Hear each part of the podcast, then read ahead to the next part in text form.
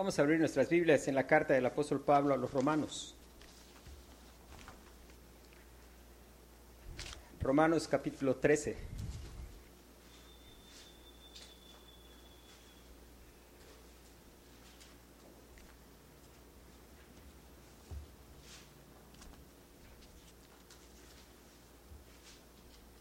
Dice la palabra de Dios, sométase toda persona a las autoridades superiores, porque no hay autoridad sino de parte de Dios, y las que hay por Dios han sido establecidas.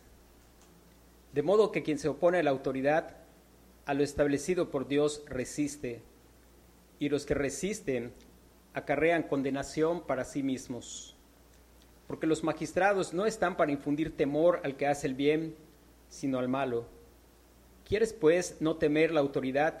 Haz lo bueno y tendrás alabanza de ella, porque es servidor de Dios para tu bien, pero si haces lo malo, teme, porque no en vano lleva la espada, pues es servidor de Dios, vengador para castigar al que hace lo malo, por lo cual es necesario estarle sujeto no solamente por razón del castigo, sino también por causa de la conciencia. Pues por esto pagáis también los tributos, porque son servidores de Dios que atienden continuamente a esto mismo. Pagad a todos lo que debéis, al que tributo, tributo, al que impuesto, impuesto, al que respeto, respeto, al que honra, honra. No debáis a nadie nada, sino el amaros unos a otros, porque el que ama al prójimo ha cumplido la ley. Porque no adulterarás, no matarás, no hurtarás, no dirás falso testimonio, no codiciarás y cualquier otro mandamiento, en esta sentencia se resume. Amarás a tu prójimo como a ti mismo. El amor no hace mal al prójimo, así que el cumplimiento de la ley es el amor. Y esto conociendo el tiempo, que es ya hora de levantarnos del sueño, porque ahora está más cerca de nosotros nuestra salvación que cuando creímos. La noche está avanzada y se acerca el día. Desechemos pues las obras de las tinieblas y vistámonos las armas de la luz. Andemos como de día honestamente, no en glotonerías y borracheras, no en lujurias y lascivias, no en contiendas y envidias, sino vestíos del Señor Jesucristo y no proveáis para los deseos de la carne. Versículos 8 hasta el versículo 10 dice la palabra, no debáis a nadie nada, sino el amaros unos a otros porque el que ama al prójimo ha cumplido la ley. Porque no adulterarás, no matarás, no hurtarás, no dirás falso testimonio, no codiciarás, y cualquier otro mandamiento en esta sentencia se resume. Amarás a tu prójimo como a ti mismo. El amor no hace mal al prójimo, así que el cumplimiento de la ley es el amor.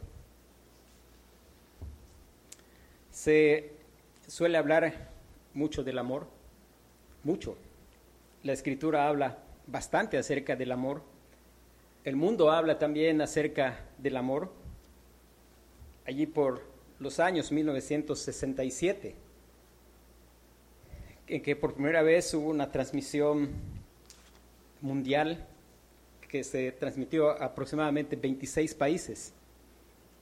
Esa transmisión concluyó con una canción que los Beatles estrenaron ese día y que se llama Todo lo que necesitas es amor.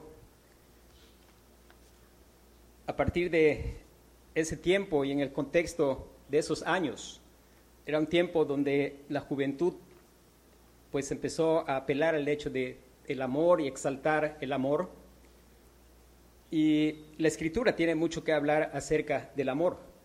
En esos tiempos se dio diferentes expresiones acerca del amor. Hubo jóvenes que pensaron que era amor, el amor libre y se salieron de sus casas, se fueron a vivir en campamentos a, a abusar de drogas, a tener comportamientos moralmente inadecuados y hubo nefastas consecuencias en la vida de muchos de ellos. Y damos gracias a Dios porque la escritura habla abundantemente del amor. Algo que nosotros vamos a mirar es que el apóstol Pablo, guiado por el Espíritu Santo, dedica 11 capítulos a hablar y exaltar el amor de Dios, ese amor que ha sido expresado en el Evangelio, ese amor por el cual él hace un giro en el capítulo 12 y empieza a recordarnos y dice así que hermanos, os ruego por las misericordias de Dios, esas misericordias de Dios presentadas en el Evangelio en la persona del Señor Jesucristo. En 11 capítulos él ha exaltado el amor de Dios expresado en el Evangelio, el amor de Dios expresado para personas en las cuales no hay nada digno de ser amado, personas que lo único que merecen de parte de Dios es condenación, como dice en los primeros capítulos, porque han cambiado la gloria de Dios, porque han rendido culto a las criaturas antes que al Creador. Y como consecuencia dice el apóstol Pablo que pues no hay justo ni siquiera uno, que no importa si se es un judío religioso o un gentil pagano, todos han pecado y están destituidos de la gloria de Dios y por lo tanto lo único que ellos merecen es la muerte. Y después él introduce el hecho de esa expresión del amor de Dios que debiendo traer condenación, Él tiene misericordia de quien quiere tener misericordia. Y Él ha hecho una provisión para el fracaso del hombre en el Señor Jesucristo, en esa redención que es por su sangre, esa redención que es gratuita, esa redención que es por fe solo en la obra del Señor Jesucristo, esa redención hecha eficazmente a favor de su pueblo y que se obtiene cuando Dios da vida y da fe y somos justificados por la fe por medio de nuestro Señor Jesucristo. Y el apóstol Pablo en estos versículos nos va a expresar lo que es nuestro tema. Y nuestro tema es una extraña deuda. Una extraña deuda en el versículo 7 el apóstol Pablo cierra diciendo, pagad a todos lo que debéis, al que tributo, tributo, al que impuesto, impuesto, al que respeto, respeto, al que honra, honra. No debáis nada a nadie. Y pues algunas personas han pretendido decir que el creyente pues absolutamente no debe prestar nada. No es precisamente es el caso. Pero el apóstol Pablo sí está diciendo que el que debe, debe pagar. Pero hay algo que el apóstol Pablo está expresando aquí como una deuda, una extraña deuda. Porque él dice en el versículo 8, no debáis nada, no debáis a nadie nada. Y hay una conexión, dice, sino el amaros unos a otros. Hay una extraña deuda que aquellos que han sido objetos del incomparable amor de Dios, Dios, por ese amor que ha mostrado para con ellos, a partir del capítulo 12, el apóstol Pablo, si usted mira el capítulo 12, está lleno de hablarnos acerca del amor, de ser unánimes, de ser miembros de un cuerpo, y en especial esos versículos que vamos a, meditar abundan en repetir lo que es el amor. Y el apóstol Pablo nos está expresando aquí que no debamos nada, que paguemos lo que debemos, pero hay algo que debemos, hay una deuda, una deuda extraña, y esa deuda extraña es una deuda de amor al prójimo. El creyente, el apóstol Pablo, esta palabra que él expresa aquí como deuda, no debáis a nadie nada, sino el amaros unos a otros, que hace que nosotros tengamos una extraña deuda, es una, es una palabra que el apóstol Pablo utiliza en otros lugares y que nos puede dar luz, y no solo el apóstol Pablo, también el apóstol Juan utiliza esta, esta expresión, esta misma palabra. Y algunos lugares donde nosotros vamos a encontrar esta palabra es en Romanos capítulo 1.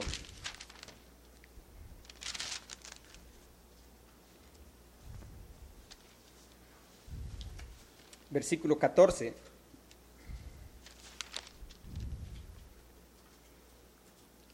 Dice el apóstol Pablo, a griegos y a no griegos, a sabios y a no sabios soy deudor. Y está hablando de la misma palabra que usa ya en el versículo 8, para referirse a no deber nada, sino solo deber, o algunas traducciones dicen excepto el amaros unos a otros. ¿Y qué es lo que explica lo que el apóstol Pablo está diciendo en el versículo 14? Lo que explica lo que Pablo está diciendo en el versículo 14 está en el versículo 5. El versículo 5 nos ayuda a entender el versículo 14. Dice, y por quien recibimos, hablando del Señor, del Señor Jesucristo, la gracia y el apostolado para la obediencia a la fe en todas las naciones por amor de su nombre.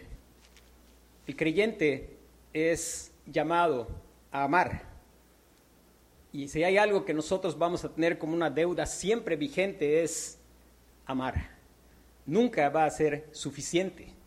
¿Y por qué es, cómo es que Pablo obtuvo esta, esta deuda? Esta deuda es extraña porque siempre que usted va a pagar una deuda, pues si Banamex le prestó, usted no va a Bancomer y le devuelve el dinero a Bancomer. Si se lo prestó el vecino, usted no va con su amigo a devolver el dinero. Usted va y le devuelve el dinero a aquel que le hizo el préstamo. Algo extraño de esta deuda es que vamos a pagar la deuda a personas que no nos han dado nada. El apóstol Pablo está hablando de que ha recibido todo acerca del Señor Jesucristo. El apóstol Pablo ha dicho que nosotros incluso somos llamados a amar aún a nuestros enemigos. Tenemos una deuda de amor para con toda la humanidad, aunque ellos no nos han dado nada. Cristo nos ha dado todo. Y no pretendamos y no nos equivoquemos de intentar pagar a Cristo lo que nos ha dado, porque lo que Él nos ha dado es de gracia y no hay precio que lo pueda pagar, pero sí somos llamados a algo que siempre va a ser una deuda vigente. Hermanos, siempre vamos a tener esa deuda vigente. Y es porque estamos siendo conformados a la imagen del Señor Jesucristo. Somos llamados a una deuda de amor a personas que no nos han dado nada y que no nos han dado nada y tampoco merecen que les amemos, pero es exactamente lo que el Señor hizo con nosotros. Nosotros indignos de su amor, pero Él nos amó cuando aún éramos pecadores cuando aún éramos sus enemigos, Él nos amó. Y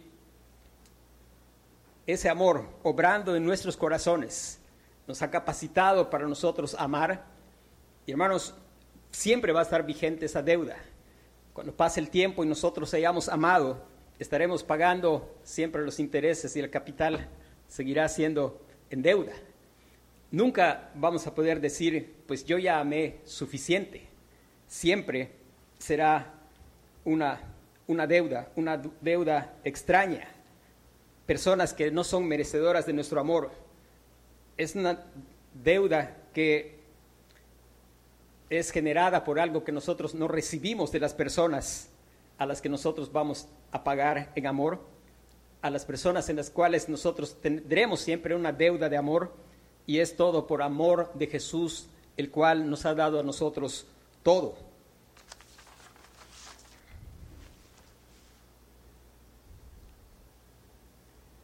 quiero repetir, no es porque ellos nos hayan dado algo, no es porque ellos merezcan nuestro amor, sino es porque Cristo nos ha dado todo y nos dio todo cuando nosotros no merecíamos su amor. No había nada que amar en nosotros, pero Él nos amó. Él nos amó con amor eterno. Esta expresión se encuentra en otros lugares de la Escritura. Primera de Juan, capítulo 3, versículo 16.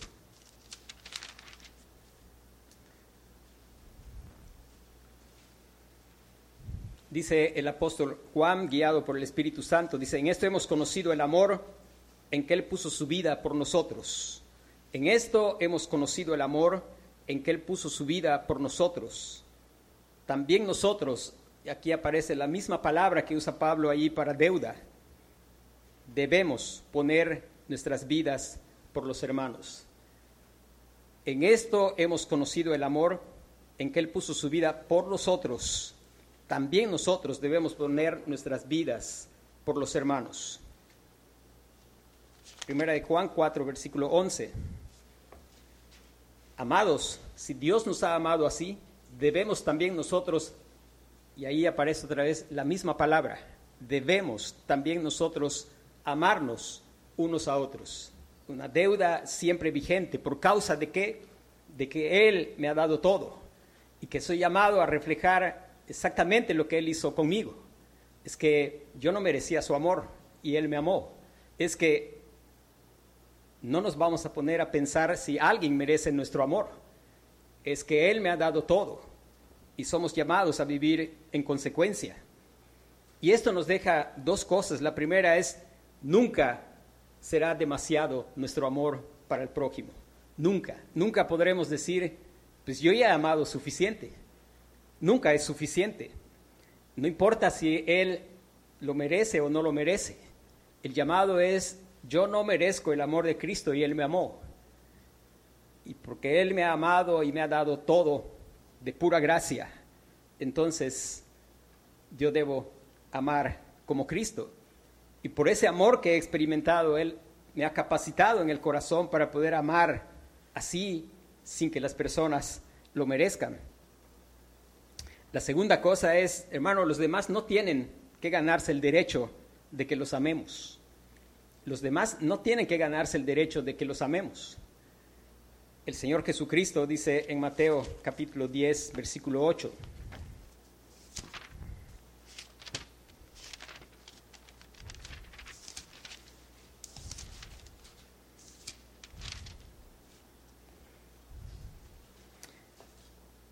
Dice, sanad enfermos, limpiad leprosos, resucitad muertos, echad fuera demonios.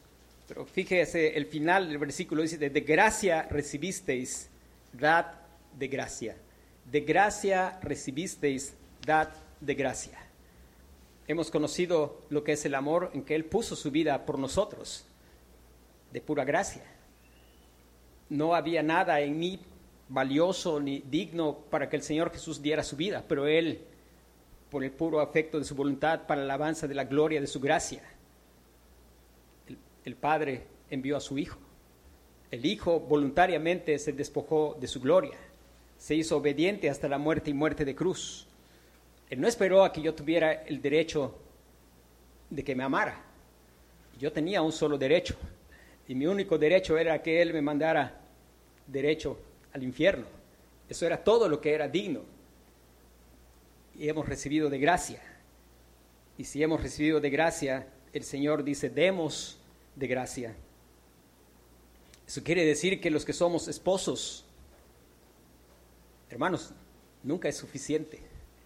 El Señor nos llama a los esposos a amar a nuestras esposas y nunca va a ser suficiente. Siempre vamos a tener una deuda de amor. Y tal vez algún esposo diga, lo que pasa es que usted no conoce a mi esposa. Y es cierto, yo no conozco a su esposa, pero yo sé lo que dice la escritura a los creyentes, que tienes una deuda de amor, dice Romanos, y que si has conocido el amor, entonces debes amar como Él te ha amado. Si Él puso su vida por ti, debes poner tu vida por los hermanos. Las esposas son llamadas también por lo mismo a amar a sus esposos.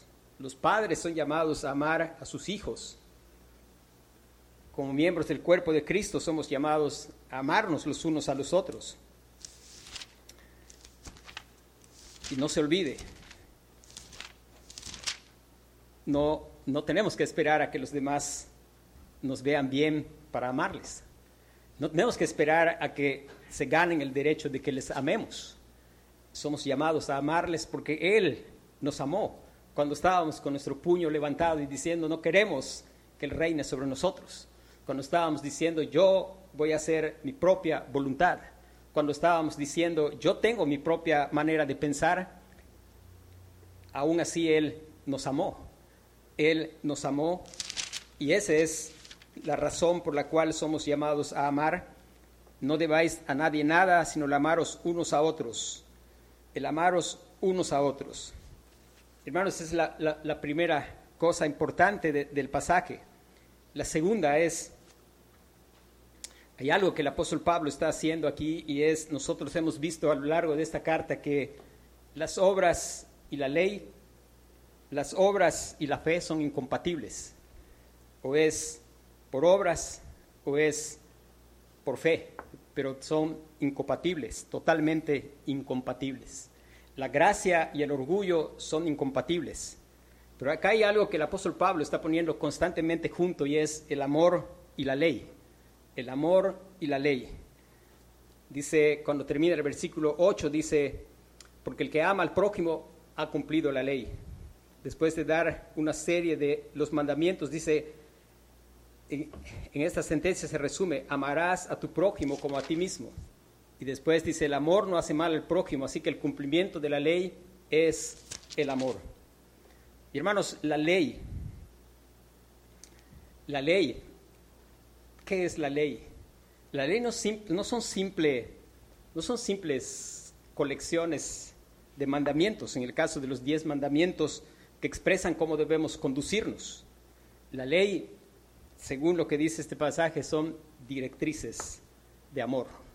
Son directrices de amor que nos dirigen cómo es que habiendo recibido del Señor todo, soy llamado a amar porque he recibido de Él todo, aunque no haya recibido amor de los otros. Porque soy llamado a amar a los que me aborrecen. Soy llamado a hacer el bien a los que me persiguen. Soy llamado a bendecir a los que me maldicen. Soy llamado a amar al que me desprecia. Ese es el llamado. Y la verdad es que probablemente la persona que hay que amar no está haciendo nada para que tenga derecho que le ame. Pero igual no importa.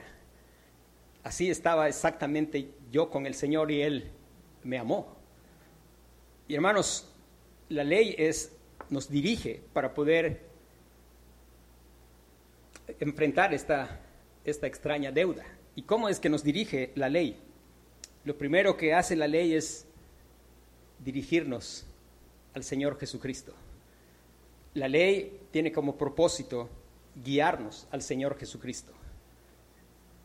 ¿Cómo es que el salmista puede decir, oh, cuánto amo yo tu ley? Todo el día es ella mi meditación. ¿Cómo es que él dice que amó su palabra más que millares de oro y plata? De pronto nosotros seguimos un impulso de algún tiempo atrás. Hoy día hay jóvenes que piensan en su cabeza y dicen, el amor debe ser libre. No tenemos por qué firmar un documento legal, podemos amarnos. Yo no necesito firmar un papel para ser fiel. Y pensamos que el, amor y la cuestión de sumisión a la autoridad, y recuerde que toda autoridad viene de Dios, son incompatibles. Sin embargo, la, la escritura, la respuesta es ¿por qué Él puede amar la ley? Porque la ley es la expresión del carácter de Dios. Y cuando he probado que Dios es amor, yo amo el carácter de Dios cuando he sido objeto del amor del Señor Jesucristo, estoy admirado por mi hermano mayor, ese que no se avergüenza de llamarme hermano, ese que a pesar que sabe que soy un fracasado, me amó y murió por todo mi fracaso y pagó por mi fracaso. Y yo estoy admirado de cómo Él me ama. En mi corazón hay un deseo de, de imitarle, y no solo hay un deseo, sino que la ley, habiéndome dirigido a Cristo, porque la ley al final de cuentas lo que hace es encerrarnos y mostrarnos que no podemos cumplir la ley. No adulterarás, no matarás, no hurtarás, no dirás falso testimonio, no codiciarás. Cualquier otro mandamiento en esta sentencia se resume, amarás a tu prójimo como a ti mismo. Un joven se apresuró a decir algo y se apresuró a decir que él había cumplido todo esto. Él dijo, todo eso yo lo he hecho desde mi juventud. Y es muy probable que externamente él lo había hecho todo. Pero recuerde que el sentido de la ley no es solo lo que se puede hacer externamente. Y el Señor tuvo un propósito con este joven. La ley son directrices de amor, no son simples reglas para cumplir. Y la primera directriz que da es encerrarnos y mostrarnos por la gracia de Dios. La misma ley es una obra de gracia. El que Dios os haya dado su ley es una expresión de su gracia. Y esa ley tiene como propósito que podamos mirar que no podemos cumplirla. Y el Señor Jesucristo, que esa ley es la expresión de su carácter, cuando escuchó a este joven decir, todo esto lo he guardado desde mi juventud, el Señor le dijo, una cosa te falta ya que lo has hecho todo desde tu juventud, una cosa te falta. Anda, vende todo lo que tienes y dalo a los pobres y ven, sígueme. Hermano, el Señor Jesús no estaba diciendo que si Él iba y vendía todo, por hacer esa obra Él iba a tener vida eterna. Lo que el Señor quiso mostrarle a Él era que Él acababa de decir una tremenda mentira, que Él estaba muy engañado. Recuerde lo que vimos en la mañana, Cristo es la verdad. Y Él como la verdad le estaba mostrando a este joven la verdad acerca de sí mismo. Estaba mostrando que Él había estado no cumpliendo la ley de su juventud, sino profundamente engañado desde su más tierna edad. Eso es lo que el Señor le quiso decir. Porque recuerde que vino una persona a preguntarle al Señor y a decirle cuál es el más grande, más importante mandamiento. Y hermanos, que Dios nos guarde de hacer esa clase de cosas, porque los judíos tenían la tendencia, y nosotros nos parecemos mucho a los judíos, de empezar a buscar qué es importante, ir clasificando de lo más importante a lo menos importante. Pero esto, que es la expresión del carácter de Dios, no hay menos importante. En esto que es la expresión del carácter de Dios y Dios es amor, entonces en esto todo es importante. Y el Señor lo que estaba haciendo con este joven es llevarlo al punto de poder mirar que cuando la ley empieza dice, oye Israel, Jehová nuestro Dios, Jehová uno es y amarás al Señor tu Dios con toda tu alma, con toda tu mente, con todas tus fuerzas, y a tu prójimo como a ti mismo. Y lo único que él quiso mostrar el Señor es que, pues él se fue triste porque tenía muchas riquezas. Y el Señor le mostró, ninguno de los mandamientos has cumplido. Porque cuando le preguntaron cuál es el más importante, él dijo, el primero es, amarás al Señor tu Dios con toda tu alma, con toda tu mente, con todas tus fuerzas y el segundo a tu prójimo como a ti mismo. Y Pablo está diciendo que aquí se resume la ley. Hermanos, cuestiones importantes con ese joven. Ese joven no debió haber venido a preguntar qué hacer para heredar la vida eterna. No hay algo que usted pueda hacer para que alguien le haga parte de la herencia.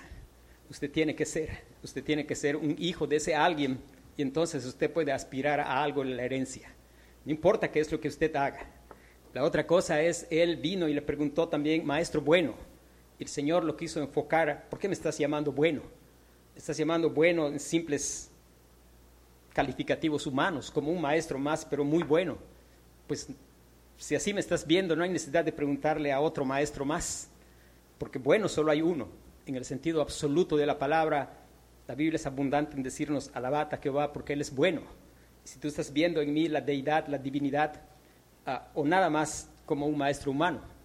Y la otra, el Señor Jesús lo estaba dirigiendo para que la ley, hacia lo que la ley tenía que hacer, que era encerrarlo y mostrarle, no es verdad, no has cumplido la ley.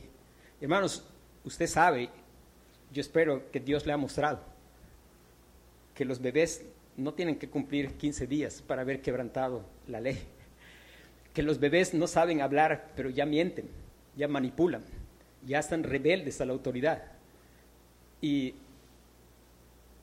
ya están quebrantando la ley sin ni siquiera poder pronunciar una sola palabra.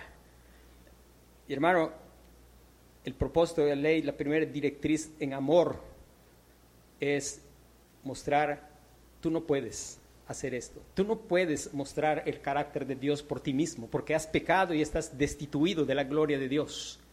Tú no eres capaz Tú necesitas algo más que simplemente proponerte.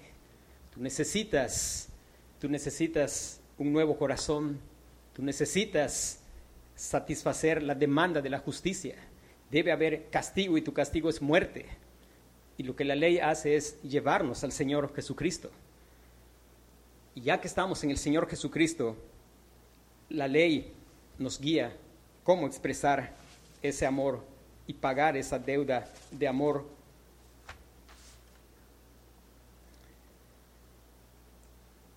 Y cuando pensamos en la cuestión de que es, es una unidad, Santiago dice, el que quebranta uno ha quebrantado todos.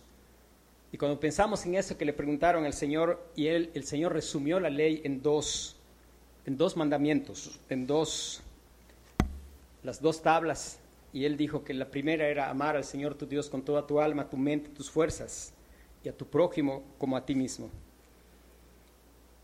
Hermanos, el Señor Jesús dijo el segundo, el segundo, el primero y el segundo. El Señor Jesucristo no habló de tres mandamientos. Hay algo que es, hay algo que es lamentable y es cuando algunas veces pensamos que no podemos amar porque no sabemos amarnos a nosotros mismos. El Señor Jesucristo asumió correctamente que si algo que nosotros hacemos correctamente es amarnos a nosotros mismos. El razonamiento del apóstol Pablo en, en Efesios 5, 28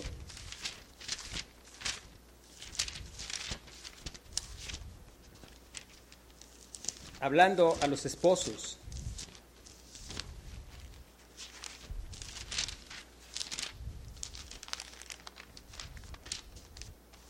Dice, así también los maridos deben amar a sus mujeres como a sus mismos cuerpos. El que ama a su mujer, a sí mismo se ama. Si hay algo que nosotros hacemos bien desde el principio es amarnos a nosotros mismos. Y en ese sentido Él está razonando. Pues usted, ¿por qué come? Porque usted ama su cuerpo. Por eso usted alimenta su cuerpo. Si usted siente de pronto un dolor en su cabeza, usted va a buscar cómo quitarse ese dolor en su cabeza porque usted ama su cuerpo. Si usted de pronto hace algún ejercicio, lo hace porque usted tiene amor. Y Pablo está diciendo, dado que con tu esposa eres un solo cuerpo, el que ama a, su mujer a sí mismo se ama. Y hermanos, algo que ha sido una influencia muy fuerte y que Dios nos guarde es las corrientes de la psicología humanista dicen que debemos amarnos a nosotros mismos. Es común escuchar cosas como quiérete a ti mismo, ámate, perdónate. Hermanos, eso no existe en la escritura, eso no es bíblico.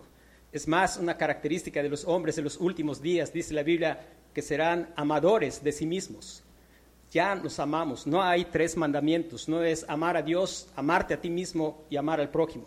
Ya es algo que hacemos bien, amarnos a nosotros mismos. es aún las personas que se suicidan, hermano, se aman a sí mismo. Cada cosa que hacemos, el que se suicida piensa que va a estar mejor, que va a terminar sus luchas. He dicho otras veces, el que se suicida no es porque se quiere morir, es porque quiere dejar de sufrir y lo desea con tanta intensidad que él, pues en amor a sí mismo, pues pasa por alto amar a sus hijos, amar a su esposa, amar a todos los que tenga que amar, a él le importa solamente parar con lo que está sufriendo porque él se ama a sí mismo. Ahora, la, ley nos dirige hacia Dios, es sabiduría de Dios, es la expresión de su carácter hermanos, uno pudiera decir, y hay personas que a veces piensan, por ejemplo, imagínense, nada con la ley, solo el amor. Y alguien dijera, pues yo voy a amar a mis padres, pero sin honrarlos. Y eso, pues no es posible. Es que es, es un menosprecio al amor de Dios, pero es una ofensa a la sabiduría de Dios. Es que Dios ha establecido cómo es que yo voy a, pagar esa deuda de amor hacia mis padres imagínese a alguien que diga, bueno, ah, yo nada con la ley, yo voy a, a codiciar, voy a hacer, tal vez adulterar, pero una cosa voy a hacer, todo eso lo voy a hacer amándoles. No hay sentido, no es posible. Es totalmente incompatible porque es la expresión del carácter de Dios y es sabiduría de Dios. Dios nos dice cómo es que hemos de expresar y lo dice en la suma de su palabra que es verdad. Hermanos, la, escritura nos va guiando cómo tiene que ser el amor. Algunas veces, fíjese que por ejemplo el Señor dice la escritura que aquel joven se fue triste, pero dice el pasaje que Jesús le amó. Y tal vez uno preguntaría, ¿y si le amó, por qué no fue corriendo detrás de él? Bueno, porque Dios es sabio y Él sabe cómo amar a las personas aunque humanamente nosotros siguiendo nuestro emocionalismo podemos pensar a veces que estamos amando, a veces no es precisamente lo que estamos haciendo. Para los padres el Señor ha establecido, por ejemplo, cómo debemos amar a nuestros hijos. Y el modelo es el Señor. Y uno pudiera pensar, pues yo voy a amar a mi hijo y debe ser disciplinado, pero no lo voy a disciplinar porque y pensamos ser más sabios que Dios. Y note que disciplina piadosa, no maldades en ira, que es algo totalmente distinto. Es disciplina piadosa, porque el Señor al que ama, disciplina como el Padre al Hijo a quien quiere. Pero a veces solemos pensar tristemente por nuestro corazón engañoso y perverso, y el Señor da directrices en su palabra de cómo es que nosotros tenemos que hacer las cosas eh, que el Señor nos llama a hacer a nuestro prójimo. Hermanos, cerrando con el pasaje,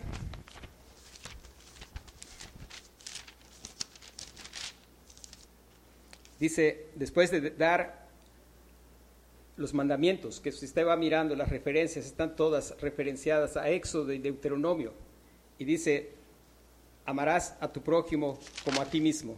El amor no hace mal al prójimo, así que el cumplimiento de la ley es el amor. Y en el versículo 14 dice, sino vestidos del Señor Jesucristo y no proveáis para los deseos de la carne. La ley es, describe el carácter del Señor y es vestirse del Señor Jesucristo. Pero algo que no tenemos que olvidar es, hermano, no se olvide, la ley es las directrices del amor. Y la ley no puede salvar a nadie. Imagínese una, una mujer que esté casada con un hombre perfecto, un hombre perfecto, que no tiene nada que se le pueda reprochar. Y de pronto esta, pues esta mujer está muy frustrada, porque su marido perfecto tiene la expectativa de que él sea como ella. Y está muy frustrada porque ella no está alcanzando las expectativas de su marido. Pero aparte el otro problema es que ella pues no se puede divorciar porque él es perfecto y no hay dónde que ella pues pueda tener una ocasión para divorciarse. Y de pronto aparece otro hombre que también es perfecto. Pero aparte de ser perfecto, este hombre es el primero no da ni una ayuda, solo demanda y espera que ella sea como él. El segundo, el segundo es perfecto, pero aparte es compasivo, es lleno de gracia, lleno de bondad. Y él en compasión tiene un plan, porque aparte no solo es compasivo, lleno de gracia, sino además es todopoderoso. Y él le dice, él le dice a la mujer, no te preocupes. La manera en que vamos a resolver eso es que yo te voy a matar. Y recuerde que el apóstol Pablo usa cuando uno está sujeto a la ley, por ejemplo, la mujer con el marido mientras éste vive. Pero cuando alguno muere, está fuera del alcance de la ley y le dice, te voy a matar, pero también te voy a resucitar. Y entonces tú vas a estar casado conmigo. Esto no es una ilustración perfecta, porque ni una ilustración puede mostrar de manera perfecta, pero esto es lo que el Señor ha hecho con su pueblo. La ley es perfecta y tiene altas expectativas, pero la ley no tiene misericordia, no tiene gracia, solo tiene demanda, solo exige. El Señor Jesucristo el Señor Jesucristo es perfecto, es tierno, amoroso, compasivo. Se compadece. Y hermano, cuando nosotros creemos en el Señor Jesucristo, prácticamente morimos a la ley. No es el cumplir la ley con tal de alcanzar salvación y vida eterna. Jamás lo va a lograr. El papel de la ley es encerrarnos y mostrarnos que no hay en nosotros la capacidad para hacerlo. Y es clamar al Señor Jesucristo. La ley demanda muerte del que falla en cumplir la ley. Pero el Señor Jesucristo ofrece gracia, ofrece una vida nueva, un corazón nuevo, ofrece el poder del Espíritu Santo. Eso es lo que el Señor Jesucristo ganó en la cruz. Él pagó por el fracaso. Él pagó por el fracaso, Él nos viste de su justicia. Él nos da el poder y nada de eso nosotros merecíamos. Nosotros no estábamos ni siquiera buscándole. Nosotros no estábamos absolutamente interesados y si el Señor no nos hubiera buscado, hermano, yo estoy seguro que nosotros estaríamos en cualquier lugar haciendo cualquier otra cosa menos lo que estamos haciendo ahora. Por la gracia de Dios, Él nos amó cuando nosotros no le amábamos. Y el llamado es por causa de que Él nos ha dado todo. Nosotros tenemos una deuda de amor porque estamos llenos de gozo y queremos que otros, queremos que otros hayan el gozo que Él nos ha dado. Queremos que otros experimenten el amor que nosotros hemos experimentado. Y ese amor está en la obra del Señor Jesucristo. Hermanos, si Él nos ha amado así, tenemos una deuda de amor, no con Él, no para pagarle a Él. Es una deuda de amor por el gozo que hay en nuestro corazón y anhelamos que otros puedan mirar que es un engaño decir que hemos guardado la ley desde la juventud, que es una ilusión, que en verdad no hemos guardado la ley, que hemos quebrantado toda la ley todos los días de nuestra vida y que nuestra única posibilidad es venir al Señor en arrepentimiento y fe, reconociendo nuestra total incapacidad, mirando a Él como la provisión, no solo por la falta nuestra al no ser capaces de cumplir la ley, sino también que Él nos ha vestido de su justicia, que Él ha lavado nuestros pecados con su sangre. Él dio sangre para poder limpiarnos de toda maldad. La sangre de Jesucristo, su Hijo, nos limpia de todo pecado. Hermano, aún estando en Cristo, de pronto nosotros necesitamos su gracia. Necesitamos seguir clamando al Señor. Necesitamos el Evangelio cada día para hacer lo que Él nos llama a hacer. A amar aquel que pues no tiene derecho precisamente que lo ame, pero que lo amo porque Dios me ha dado todo, porque he recibido de gracia y que Él me dé gracia suficiente y nos dé gracia suficiente para poder amar, como dice Pablo, aún a los difíciles de amar. En el caso de los que son trabajadores, a veces tenemos patrones que son difíciles de amar. Puede ser que alguien diga, no, pues mi esposa es bien difícil de amar, no la conoces pero entre más difícil de amar sean nuestras esposas, Dios da mayor gracia. Vengamos al Señor Jesucristo y ahí vamos a hallar gracia para poder amar con las directrices del carácter del Señor, vistiéndonos del Señor Jesucristo. Vamos a orar.